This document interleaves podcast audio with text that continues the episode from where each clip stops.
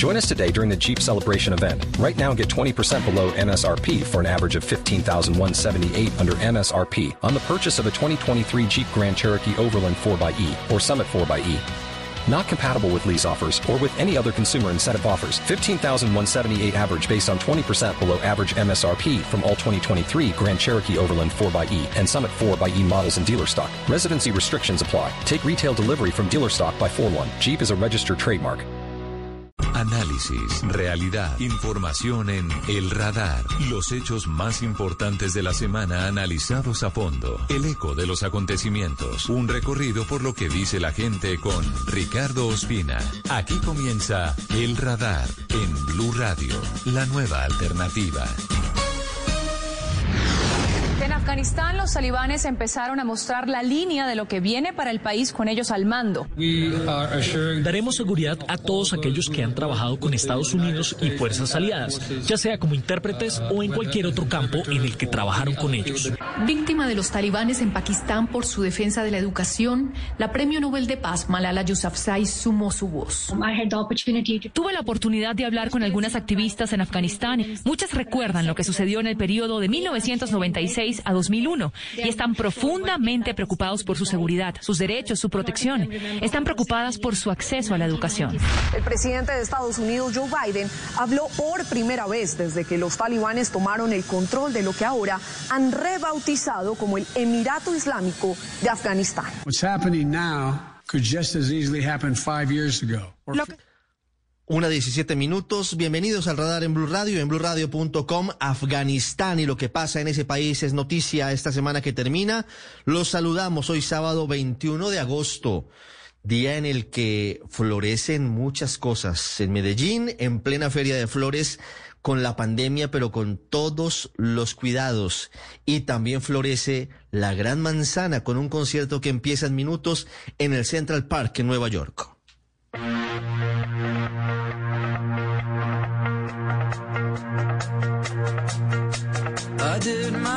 My to notice when the call came down the line.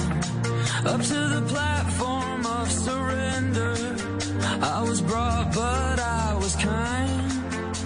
And sometimes Escuchamos a The Killers, que es una de las bandas que en minutos, a las 3 de la tarde hora de Nueva York, hora de la costa este de Estados Unidos, 2 de la tarde hora de Colombia, estarán en el concierto We Love New York City, The Homecoming Concert, el concierto del regreso, con una particularidad, es en el Central Park de Nueva York, estarán grandes artistas, Andrea Bocelli, Carlos Santana, estará Bruce Springsteen, Patti Smith, el requisito para entrar a este concierto que es gratuito y que será multitudinario, será transmitido por CNN para todo el mundo, es que quien entre al concierto debe estar vacunado contra el COVID-19. Así se reactiva el mundo, con todas las medidas y con la vacunación por delante.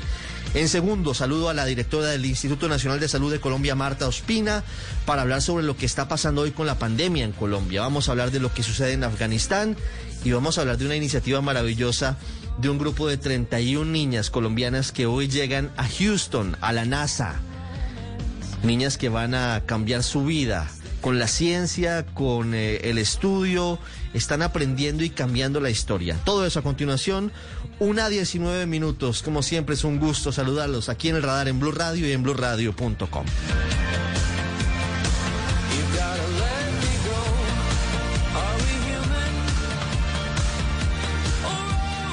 Usted está en el radar en Blue Radio.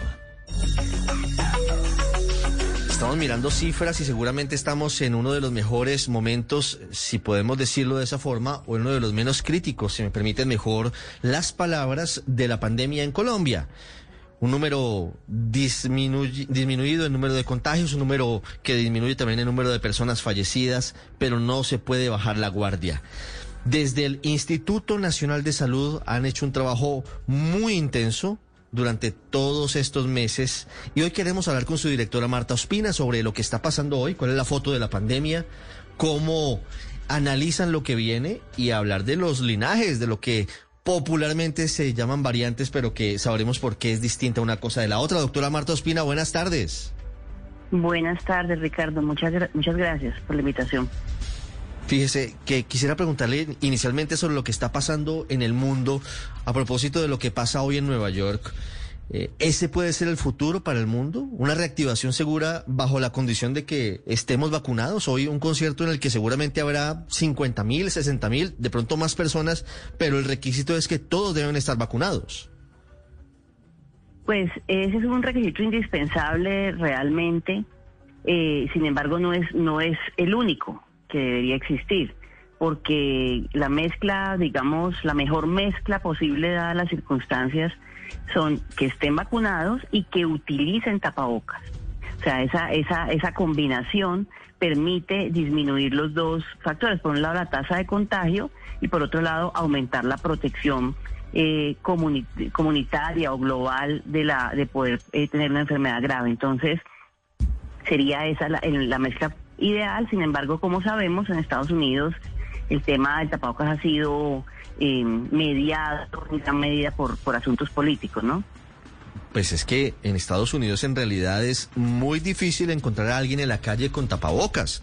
Ahora en Nueva York esta semana comenzaron a pedirlo de nuevo para entrar a espacios cerrados, para restaurantes, para teatros, pero realmente es un tema prácticamente de honor y como usted dice, político, doctora Marta Ospina, el tapabocas, que es la protección seguramente combinada con las vacunas efectiva, muy importante contra el COVID.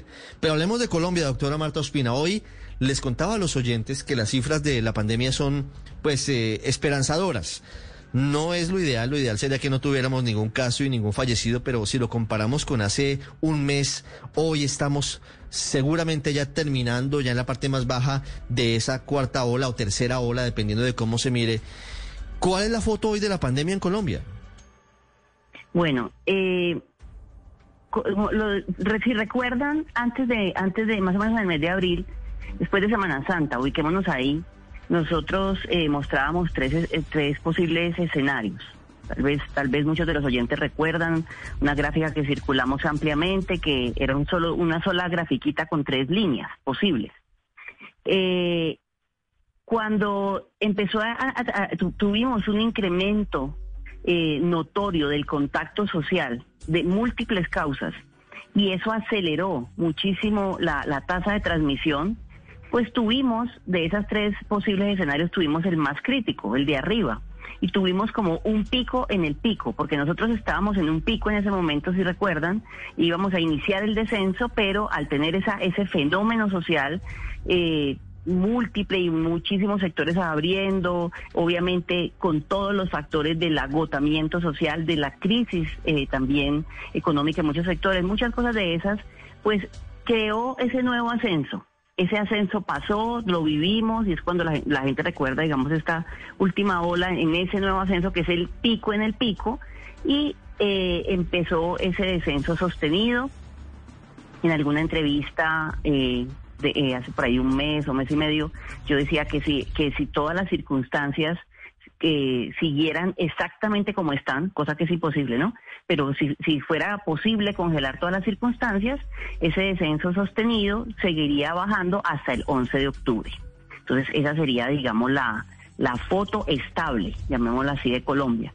Sin embargo, eh, los modelos dinámicos que nosotros hacemos todo el tiempo y más la microsimulación última que tiene Colombia, pues tiene ya una combinación de otros de otros factores, factores como los nuevos linajes, la presión que hacen los linajes eh, que ingresan eh, los linajes que ya existen y el avance de la vacunación, por supuesto. Eso nos muestra entonces los posibles nuevos escenarios, es decir, se nos abre un panorama nuevo con otros posibles escenarios hacia el futuro. Esa es, esa es como en resumen la situación que estamos viviendo. Y en este momento entonces, con ese descenso sostenido, tenemos una ventana de oportunidad muy importante, una ventana de oportunidad en la que es es el momento de identificar los casos que tenemos, es el momento de estudiar con juicio las cadenas de contacto de parte de los servicios de salud y de las EPS. Es el momento de hacer las pruebas, de no dejar de hacerlas, de no dejar a nadie que sea contacto de una cadena por hacerle una prueba. Es el momento de cerrar las cadenas.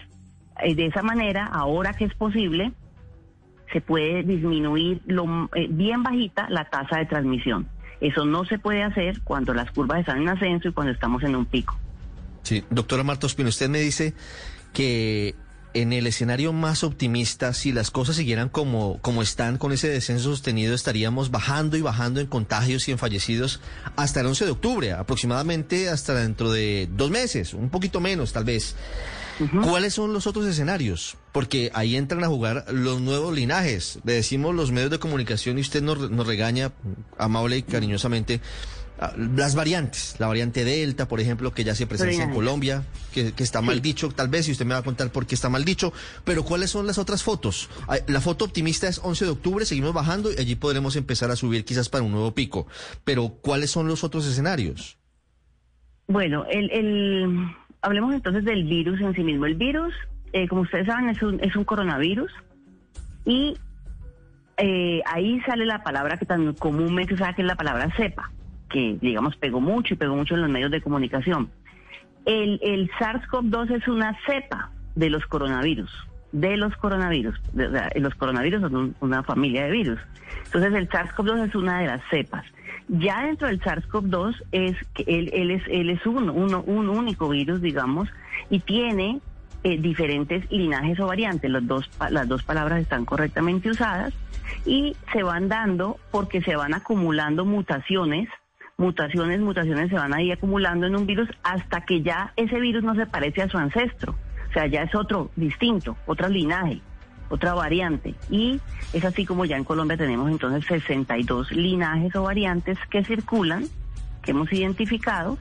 Y dentro de esas linajes o variantes hay unas que, que por, sus, por su mezcla de mutaciones se llaman eh, de interés o de preocupación así las clasifica la Organización Mundial de la Salud, y, esas son las que van recibiendo letras griegas en su nombre. Ese es como el resumen de los, de los linajes o variantes. Y sobre eso, pues, si quiere le explico cómo, cómo pues, está eh, Colombia, qué es lo que circula. Exactamente. ¿Cuáles son, cuáles son, por ejemplo, en ese momento las situaciones que hay en torno a, Delta, por ejemplo, que pareciera que es una de las de, de los linajes de interés? Sí. Bueno, entonces, eh, nosotros tenemos en Colombia, en Colombia circulando linajes de interés o de preocupación, eh, varios de los famosos, digamos, en el mundo. Nosotros tenemos eh, como linaje predominante en Colombia una, una variante, un linaje que es la B1621. Esa B1621 no tiene nombre griego, aún no tiene una letra griega en su nombre, ni ha sido declarada de interés, ni ha sido declarada de preocupación. Sin embargo, para nosotros es la más frecuente. 53% de nuestros contagios ocurren por ella. También tenemos personas fallecidas eh, por su causa, digamos, o es lo que ha sido identificado en personas que han fallecido por SARS-CoV-2. Entonces es nuestra, nuestro linaje predominante o nuestro linaje dominante. Tenemos también eh, eh, unos más, mucho más poquitos.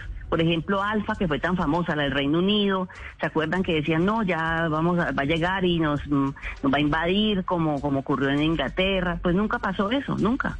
Alba, Alfa eh, realmente ocupa el 5,7% de los contagios y B1621 en todos los lugares, digamos, la, la como contenido, llamémosle, ha ganado en la competencia a, Alfa, igualmente a Gama, que es la famosa P1 o la de Brasil.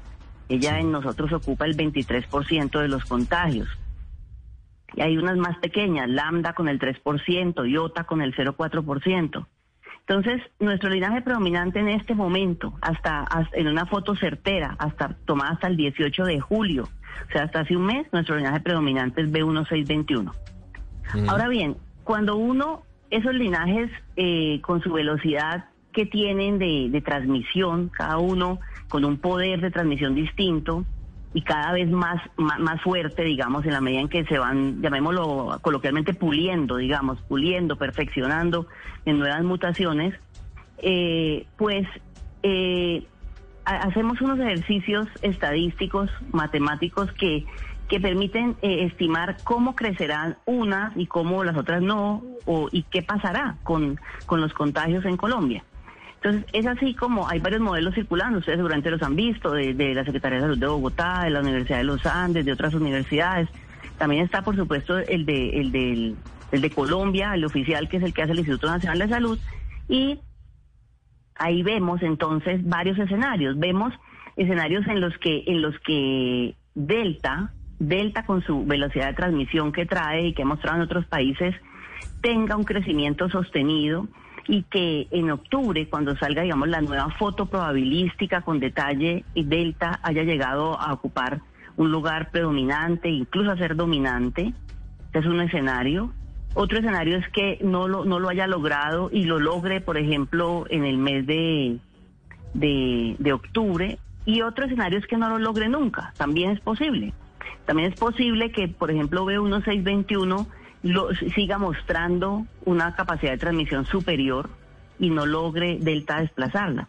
Para cada uno de esos, de esos escenarios, pues hay unas curvas eh, realizadas, pero en todo caso, el mensaje que yo quiero dejarle, eh, Ricardo, y a los oyentes es que siempre en cualquiera de los escenarios hay dos factores fundamentales, o sea, depende de dos cosas, de dos cosas que no se nos pueden olvidar.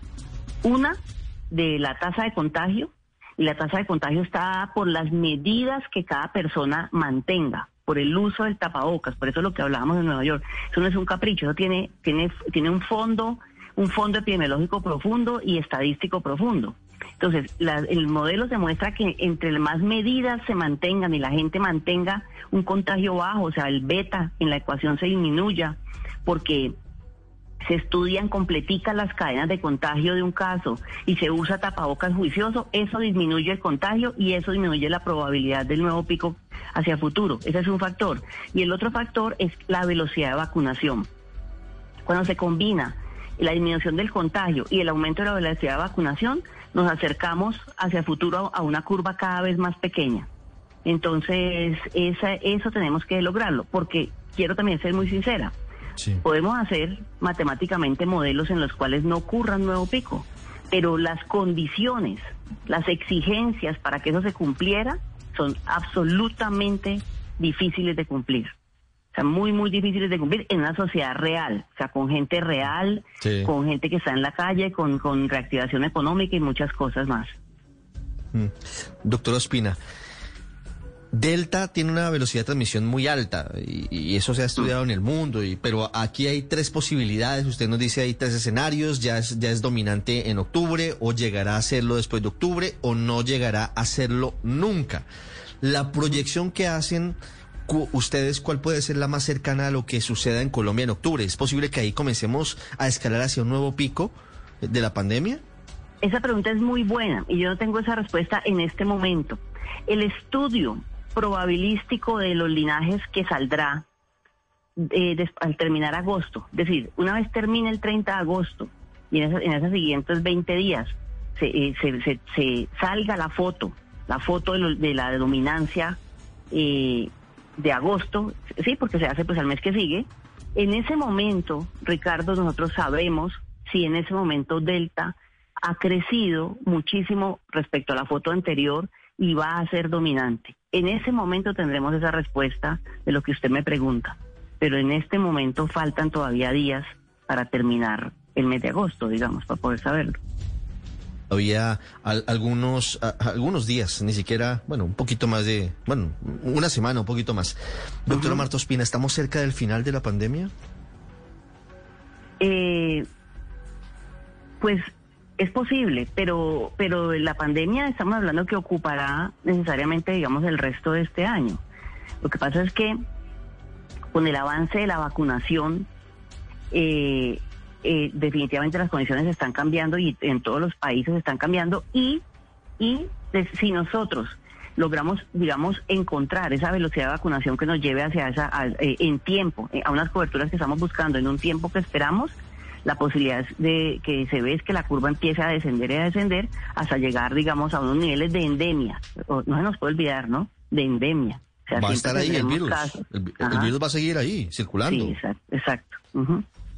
Y ese es un elemento fundamental que estaremos analizando cuando ya sea endémico el, el SARS-CoV-2. Seguramente habrá también fallecidos, pero no al nivel de lo que hoy estamos viviendo en medio de los picos y las Sino como en influenza. Cada año fallecidos como en influenza. Así es. Estamos pendientes entonces del estudio de, de agosto, doctora Marta Ospina, para saber cómo va Delta y cómo van las probabilidades de que en octubre tengamos escenarios ojalá no tan complicados y ojalá sea el mejor de ellos, que Delta no logre no logre alcanzar su, su dominancia en Colombia. Veremos qué 621. ocurre. Exactamente. Sí, señor. Doctor es. Espina, le agradezco mucho estos minutos con los oyentes. Eh, Siempre es importante tener claridad sobre, sobre el mapa de la pandemia y sobre hacia dónde vamos. Con mucho gusto, con mucho gusto. Eh, gracias por la invitación y los, les recuerdo y los invito a mantener el uso del tapabocas. Y a vacunarse, a vacunarse. A vacunarse, a cumplir, a, a- a hoy- cumplir con las citas, a acelerar. Sí. Mire, hoy, hoy estoy un poquito triste porque la gente cercana a mi generación de 30 a 39 años no se está vacunando como debería. Están ganando los que tienen de 20 a 29, que están muy rápidos. Y hoy se abrió de 15 a 19. No se dejen echar tierra, todos a vacunarse. Está abierta la, la etapa, vaya a vacunarse sin ningún tipo de problema. Eso es clave y el tapabocas, el tapabocas es fundamental. Gracias, doctora Ospina. Muchísimas gracias. Un abrazo a todos. Un abrazo, una pausa y regresamos al radar en Blue Radio. Ya regresamos a El Radar en Blue Radio.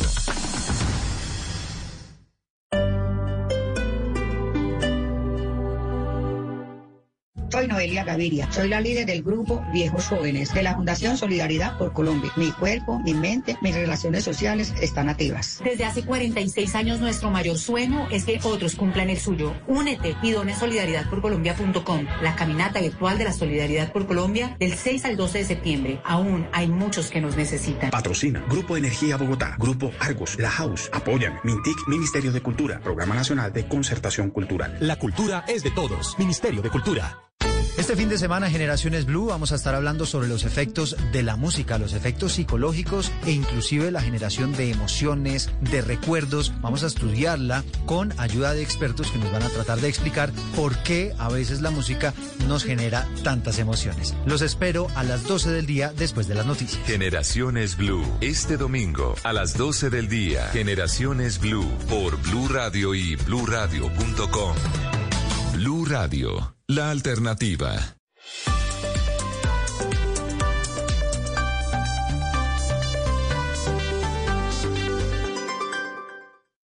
Volvemos con El Radar en Blue Radio. En 2018 llegó Patricia Jombart a Colombia a ser la embajadora de la Unión Europea en nuestro país. El momento era muy distinto. Entre otras cosas, el presidente, el gobierno era otro. El gobierno era el gobierno anterior. Y termina su gestión, termina finalizando este mes de agosto, luego de más de tres años en el país, seguramente con muchos recuerdos buenos, con algunos no tanto, pero conociendo mucho más lo complejo que significa el país, lo complejo que, que es Colombia y que es la situación que afrontamos. Pero ha tenido una cantidad de iniciativas que son fundamentales. Primero, ha tenido un trabajo crucial como delegada de- del, del grupo de los 27 frente a la implementación del acuerdo de paz con las FARC. Pero además de ello, ha sido fundamental en un momento trascendental para la humanidad como es la pandemia del COVID-19. Y por eso hemos querido invitarla para hablar de, de lo que han sido estos tres años en Colombia. Embajadora Patricia Yombar, gracias por estar con nosotros en el radar en Blue Radio, en Antena en Radio y también en Facebook para todos los amigos de las redes sociales. Muchísimas gracias Ricardo por esta invitación. Es un verdadero placer para mí estar aquí y saludar a todos los oyentes eh, de El Radar, de estar aquí en Blue Radio, en el programa El Radar y conversando así amigablemente eh, contigo y con todos los que nos están escuchando. Antes de haber presentado las cartas credenciales, embajadora, ante el gobierno colombiano, ¿qué sabía de nuestro país? ¿Conocía de fondo lo que pasaba en Colombia? ¿Qué sabía sobre, sobre, sobre los colombianos?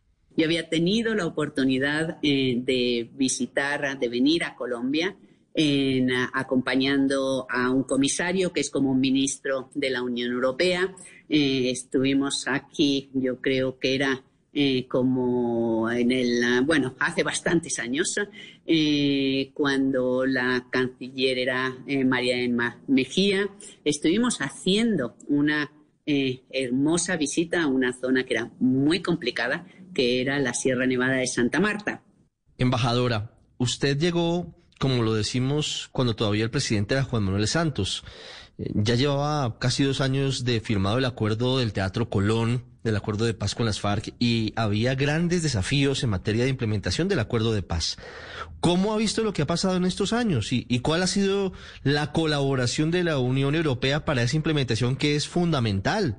El acuerdo de paz y el apoyo y el acompañamiento, nosotros como, como amigos veníamos trabajando eh, con la paz en Colombia durante más de 20 años, pero lógicamente la firma de, de los acuerdos ah, con las FARC eh, dieron un nuevo dinamismo a nuestro respaldo a la, a la construcción de paz en Colombia, un nuevo dinamismo que nos ha llevado a acompañar el país desde lo diplomático, desde lo político. Tenemos un enviado especial para la Unión Europea, el señor Eamon Gilmore, es un irlandés, antiguo ministro de Relaciones Exteriores en Irlanda, muy implicado en el proceso de paz irlandés y eh, también, por supuesto, de, de, todas las misiones diplomáticas que estamos aquí. Es un respaldo unánime de la Unión Europea, de los 27 países de la Unión Europea, al proceso de paz de Colombia. Un respaldo que hemos dado también, además de político, diplomático, financieramente. Creamos un nuevo instrumento financiero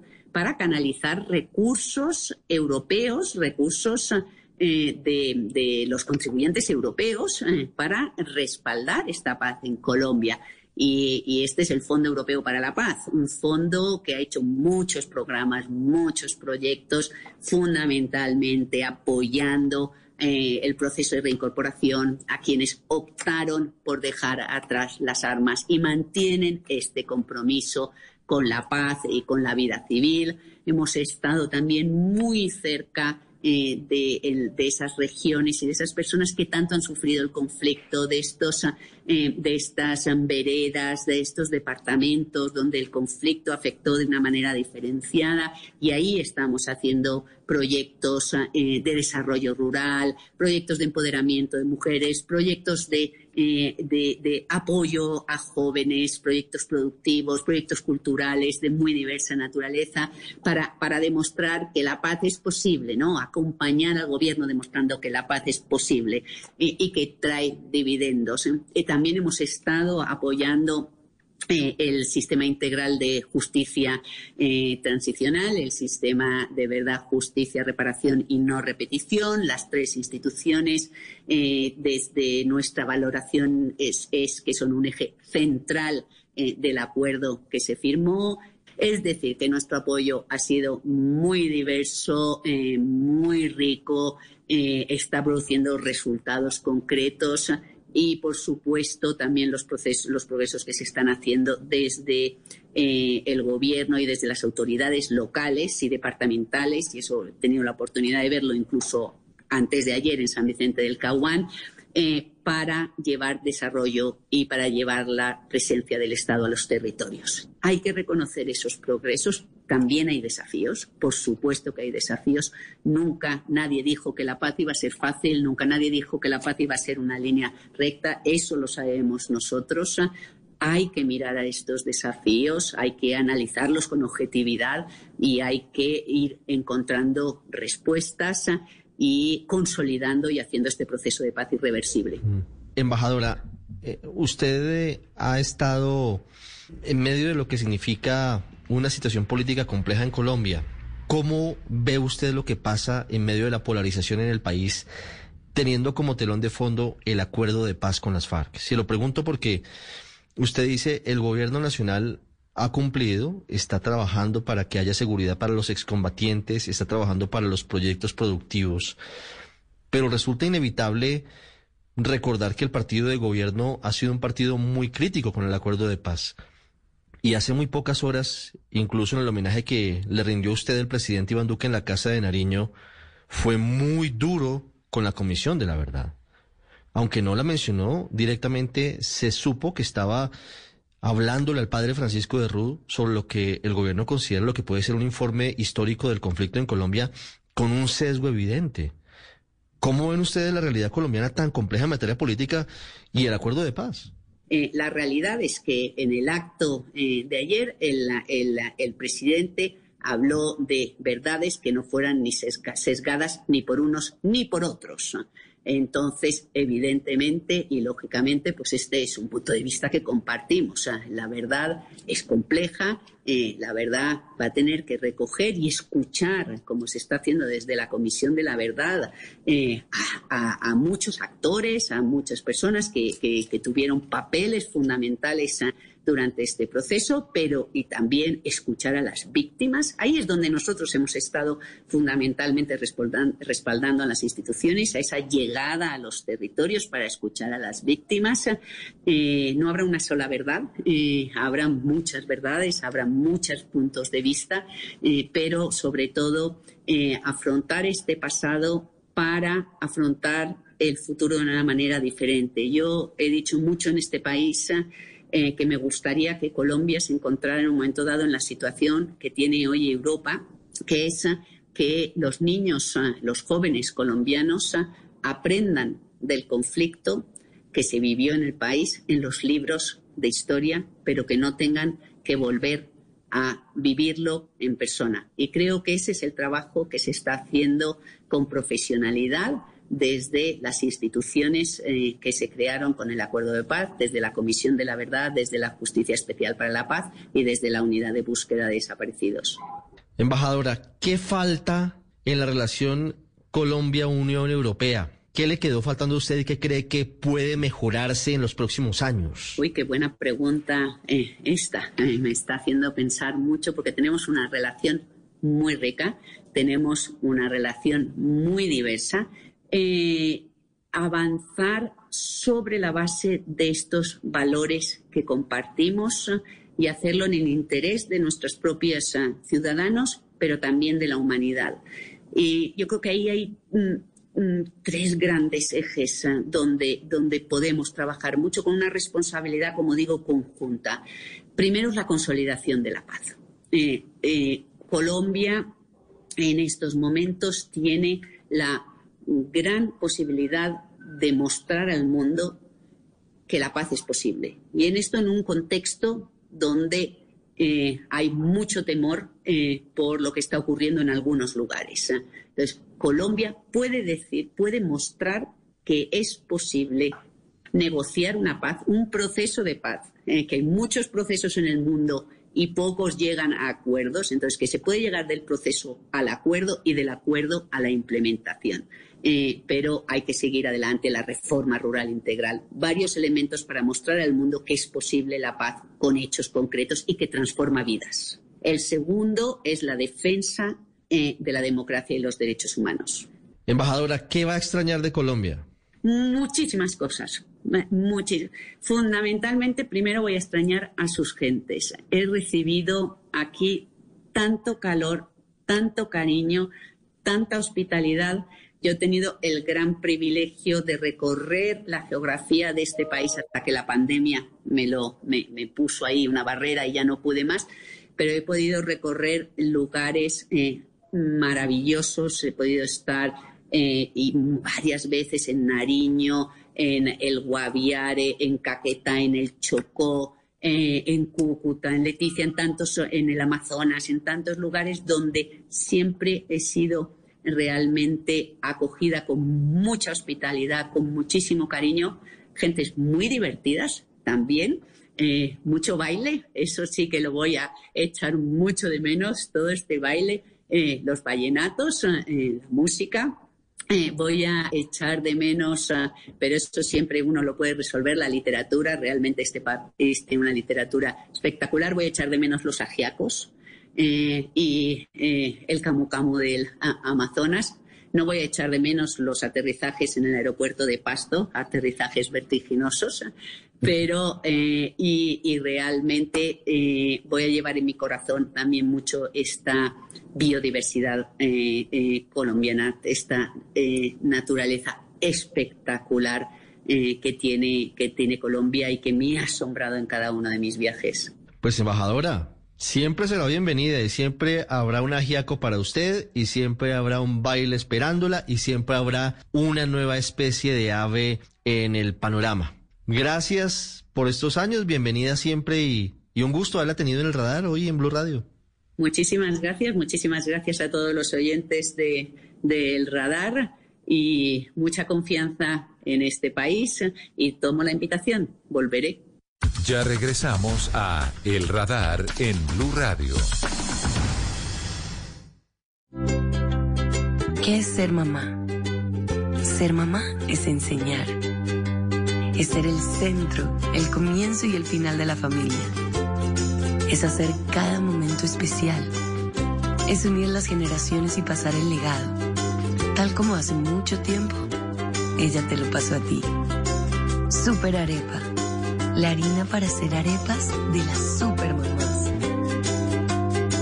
Trabajamos pensando en usted.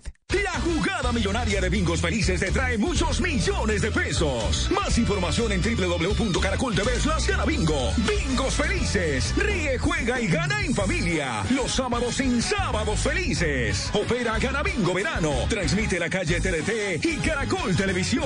Autoriza con juegos. Volvemos con El Radar en Blue Radio.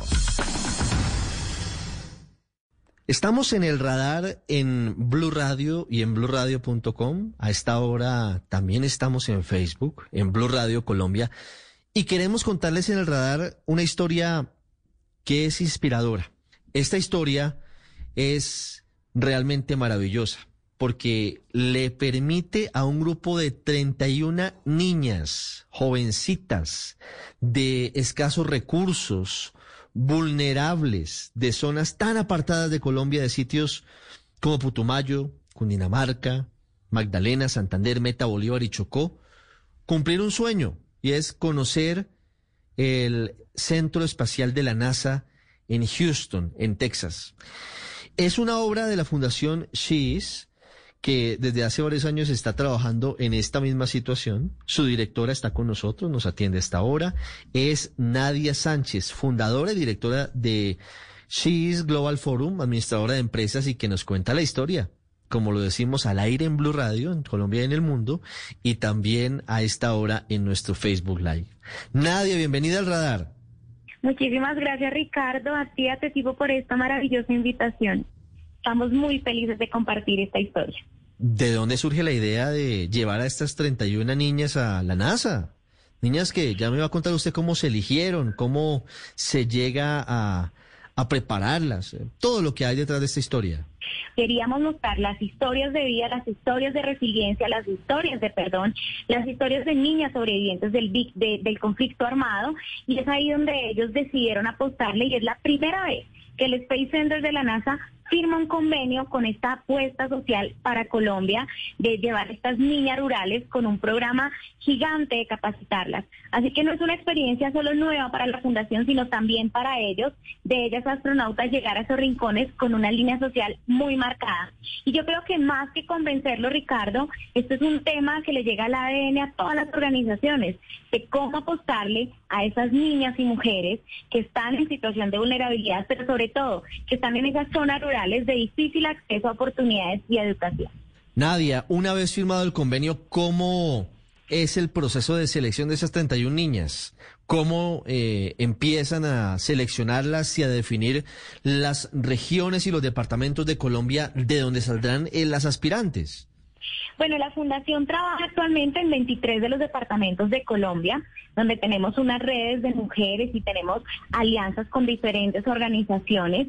Y un primer filtro era que seis de las niñas seleccionadas en este grupo de 31 niñas fueran hijas de las mujeres beneficiarias de la Fundación Sheet.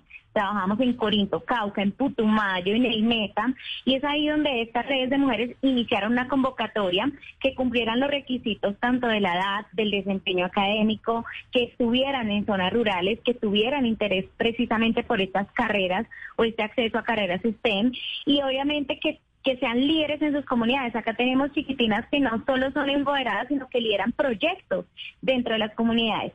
Y se hizo ese primer filtro, en un segundo filtro junto con, con nuestros aliados institucionales, priorizamos territorios característicos en temas de conflicto armado, vulnerabilidad y que tuviera mayor repercusión. Entonces tomamos Magdalena Medio, Chocó, Bolívar, Magdalena, para poder llegar a estas ocho regiones inicialmente. Y de ahí desplegamos toda una convocatoria regional para elegir las niñas, junto con las instituciones educativas.